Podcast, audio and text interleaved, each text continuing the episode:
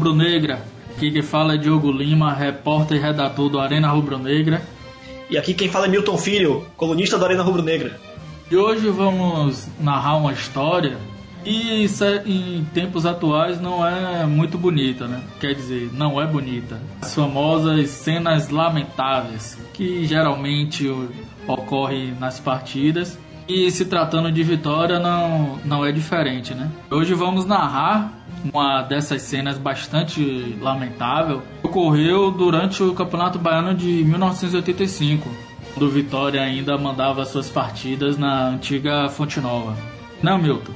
É isso aí, para quem diz que futebol de antigamente não tinha brigas, era tudo mais na paz, que as torcidas não iam, não iam estar ali pra brigar nem nada do tipo, eu acho que a gente tem algumas coisas aí para que a gente pode ver no futebol antigo que também existiam já esse comportamento mais efusivo né, dos torcedores nas arquibancadas. E principalmente desse ano de 1985, que o Vitória foi campeão baiano, acabou sendo campeão baiano ali em dezembro, né, após cinco anos de jejum, vivia ali um momento que a torcida era muito calculista, né? Querendo que o Vitória sempre ganhasse aqueles jogos, porque tinha Rick em campo, porque tinha um time muito bom também por trás e isso tudo. E né, a gente vai falar hoje sobre um jogo que o Vitória perdeu em 85. Não é um jogo que é muito bom para a memória da torcida porque o Vitória perdeu. E ainda por cima, além de perder, o Vitória protagonizou uma cena lamentável mesmo em campo, né? Com, por conta de sua torcida. Houve invasão a campo, árbitro agredido, tudo mais. Então é sobre esse jogo que a gente vai falar aí agora, no dia 30 do 10 de 1985, Vitória 0 Itabuna 2 pelo Campeonato Baiano. Diz aí, Diogo. Exatamente, e nesse campeonato Vitória vinha de uma invencibilidade de 16 jogos, né? Benilton falou, a torcida estava bastante efusiva, bastante acompanhando mesmo e se alegrava cada vez mais, né? O time vinha de um jejum aí de títulos do Baiano e, é, e era o ano que por esses 16 jogos de invencibilidade, a torcida pronto vai ser esse ano. Então ela realmente acompanhou, foi em todos os jogos na, na Fonte Nova. E como o Milton falou, Vitória recebeu Itabuna. E já imaginava que no primeiro tempo Vitória já estaria goleando né, a equipe do sul da Bahia. Mas a verdade é que o Itabuna abriu 2 a 0.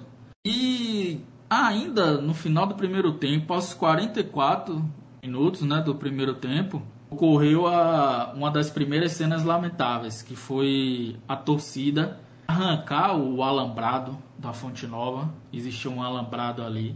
E, paz, meus senhores, é, arrancou cerca de 144 metros de alambrado, né? Mas também vale salientar, né, Moto, que durante a partida é, a torcida não, não invadiu o campo, digamos assim, entre aspas, à toa, né? É, muitos relatos daquela partida falam que a porradaria ainda começou dentro de campo entre os jogadores. Principalmente é, o Vitória reclamava que os jogadores do Itabona estavam entrando muito duro, fazendo faltas muito duras, e o juiz deixando o jogo correr, né?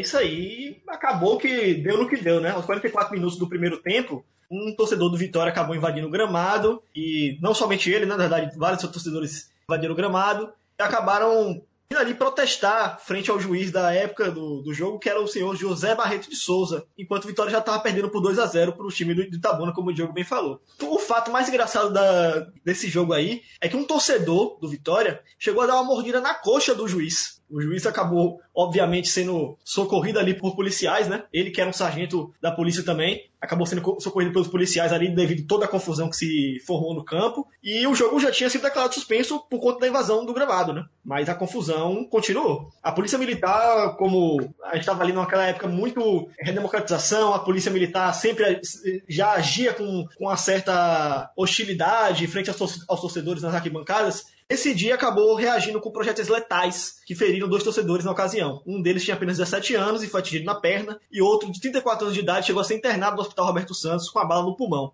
É, exatamente. E até como o Milton falou, é, 1985 a gente ainda estava naquela época da democratização do país, né, como um todo. Então ainda existiam muitos resquícios da, da época ditatorial, né, da ditadura militar no país. E não sei se por ordem ou já era um costume, claro, deveria ter sido já um costume nessa época de, de ditadura, a PM utilizar projéteis de, de forma letal, não como hoje, que é não letal, é bala de borracha, bomba de lacrimogênio. Acabou, infelizmente, ferindo esses dois torcedores rubro-negros, né? Mais dos motivos né, da, da evasão, porque assim, os dois gols do Itabuna foram legais, não, não teve nenhuma irregularidade. O problema foi justamente esse, porque torcedores relatam, inclusive até tem um torcedor que comentou em nossa rede social que essa, esse, esse fato que estamos falando hoje, tá lá na, na coluna do Memórias do Leão, no site Arena Rubro Negra também, ele relata que ele estava naquele jogo, é o torcedor Carlos Amaral, ele relata que estava naquele jogo e que realmente o juiz parecia roubar a favor do Itabuna no quesito das faltas. E aí, como a torcida invadiu e tudo mais, inclusive os torcedores começaram a acusar o árbitro, né, José Barreto de Souza, está embriagado, está apitando de forma embriagada.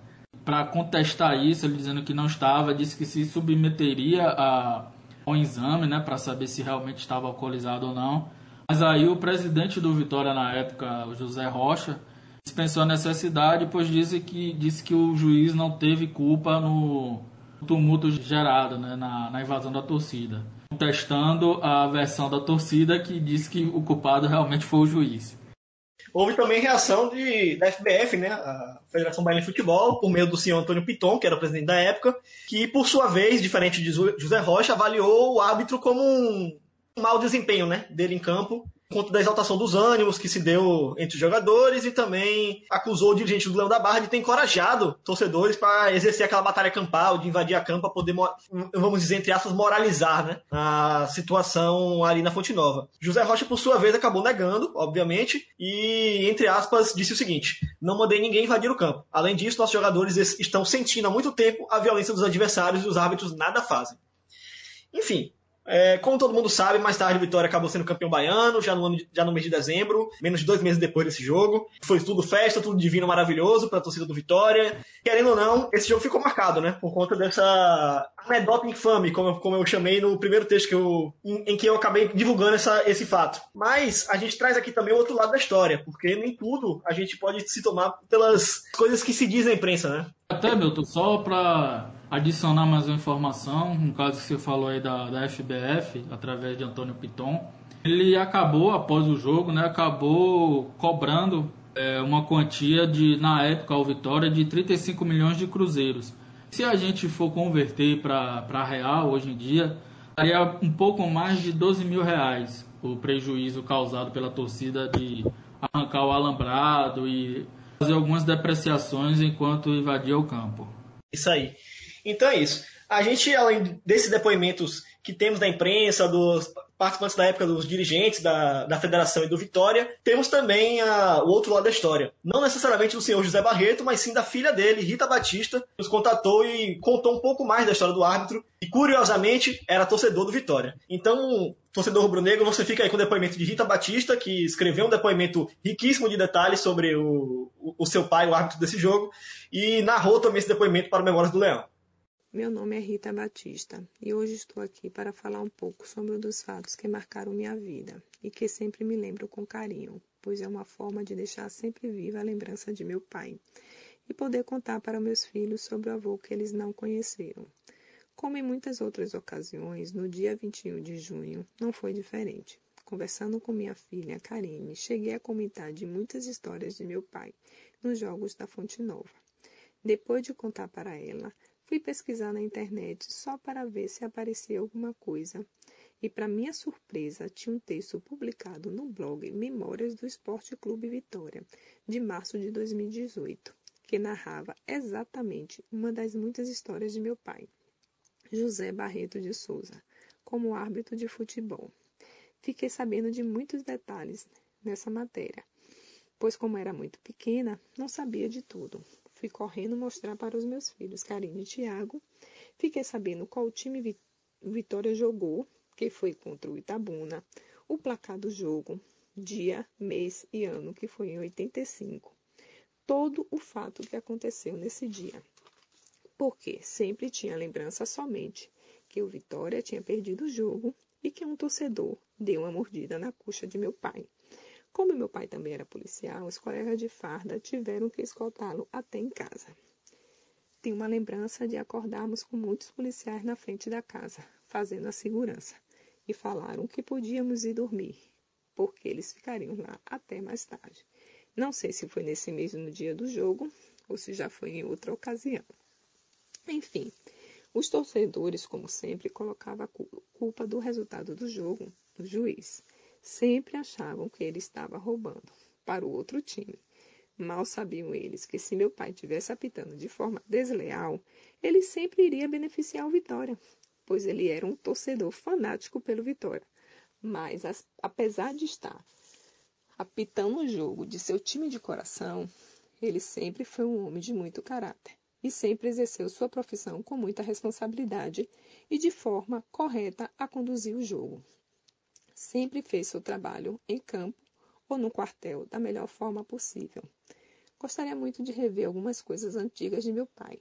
Naquele tempo não tinha muita coisa como tem hoje. Lembro bem dos jogos, mas só que no rádio. Íamos bastante aos jogos na Fonte Nova só que para assistir quando ele estava de folga. Quando ele estava em campo, ele nunca nos levou, porque achava perigoso para irmos, por causa das torcidas. Assistíamos muito ele apitando nos clubes de Salvador. Ainda tenho esperança de encontrar mais algumas coisas sobre a trajetória de meu pai. E agradeço muito ao blog Memórias do Esporte Clube Vitória por essa oportunidade de relembrar tudo isso. Muito obrigada. É isso, então só para pegar aqui e recapitular essa ficha desse jogo aqui, né? É, aconteceu novamente em 30 de 10 de 85, 30 de outubro de 1985. O Vitória perdeu o Itabuna 2 a 0 como a gente já citou. E a escalação do Vitória nesse jogo foi a seguinte: Demilson no gol, e em seguida veio Dema, Fernando, Zecão e Jorge Valença na defesa. No meio de campo, Bigu, Ivan Formiga e Lulinha. E no ataque, Eider, Lula, com Zé Augusto entrando no lugar dele, e Gesso encerrando ali o trio do ataque.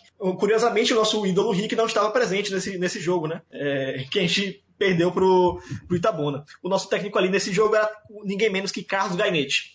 Já o Itabuna estava com a escalação que, formada por Rogério, Solteiro, Elenilson, Amadeu e Cafu. Miel, Djalma e Paulinho, com Caca entrando no lugar. Adailton, Mirandinha, com Ivan entrando no lugar. E Marcos Vinícius finalizando a escalação. Já o técnico era Ailton Chaves. Os gols foram marcados por Adailton e Caca e a renda foi contabilizada em 83.181 cruzeiros. Já o público ficou precisado em 11.714 pessoas. Curiosamente, o Vitória encarou o Itabuna naquele ano de 85 outras três vezes. Nas duas primeiras deu empate por 1 a 1 e na terceira o Vitória venceu por 2 a 1 Então somente houve essa derrota para o Itabuna naquele ano. Aproveitando o gancho da, dessa ficha do jogo, né?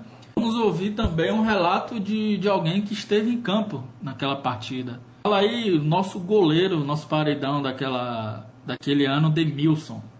Olá, meus amigos, meu, minha torcida preferida, torcida do Esporte Clube Vitória, a galera do programa Memórias do Leão. Bom, tem uma história bem inusitada que aconteceu em 85, um jogo Vitória e Itabuna. Nosso time estava bem, estava embalado no campeonato, uma sequência de vitórias muito boas, né? E de repente nós enfrentamos o Itabuna em casa e nosso time sentia a falta do Rick, nosso artilheiro, e o time estava muito mal. E a torcida começou a pegar no nosso pé e no pé da arbitragem, né? E chegou a um, um determinado tempo do jogo, se não me engano, uns 44 minutos, a torcida revoltada voltada com a marcação do segundo gol do Itabuna, invadiu o campo e foi um desespero total. Nós não sabíamos para onde correr, se nós corríamos com medo da torcida ou tentaríamos nos defender. o lance que mais me chamou a atenção, que foi um lance bem, bem inusitado, foi quando um torcedor agarrou com os dentes na virilha do árbitro, agarrou, mordeu com gosto e nós não sabíamos se socorria o juiz ou se corria. Aí nós resolvemos correr para tentar soltar, tirar o, o torcedor é, que mordia violentamente a, a coxa do atro ou nós corrimos. Aí no final da história nós conseguimos tirar o torcedor e socorremos o, o juiz. Foi uma história bacana, quer dizer, trágica, né? Mas bacana porque depois nós sorrimos muito, né? Achando até que o torcedor estava mal intencionado. Mas valeu, galera. Um abraço. Essas histórias são histórias que se perpetuam no futebol e é muito bom compartilhar com vocês. Grande abraço.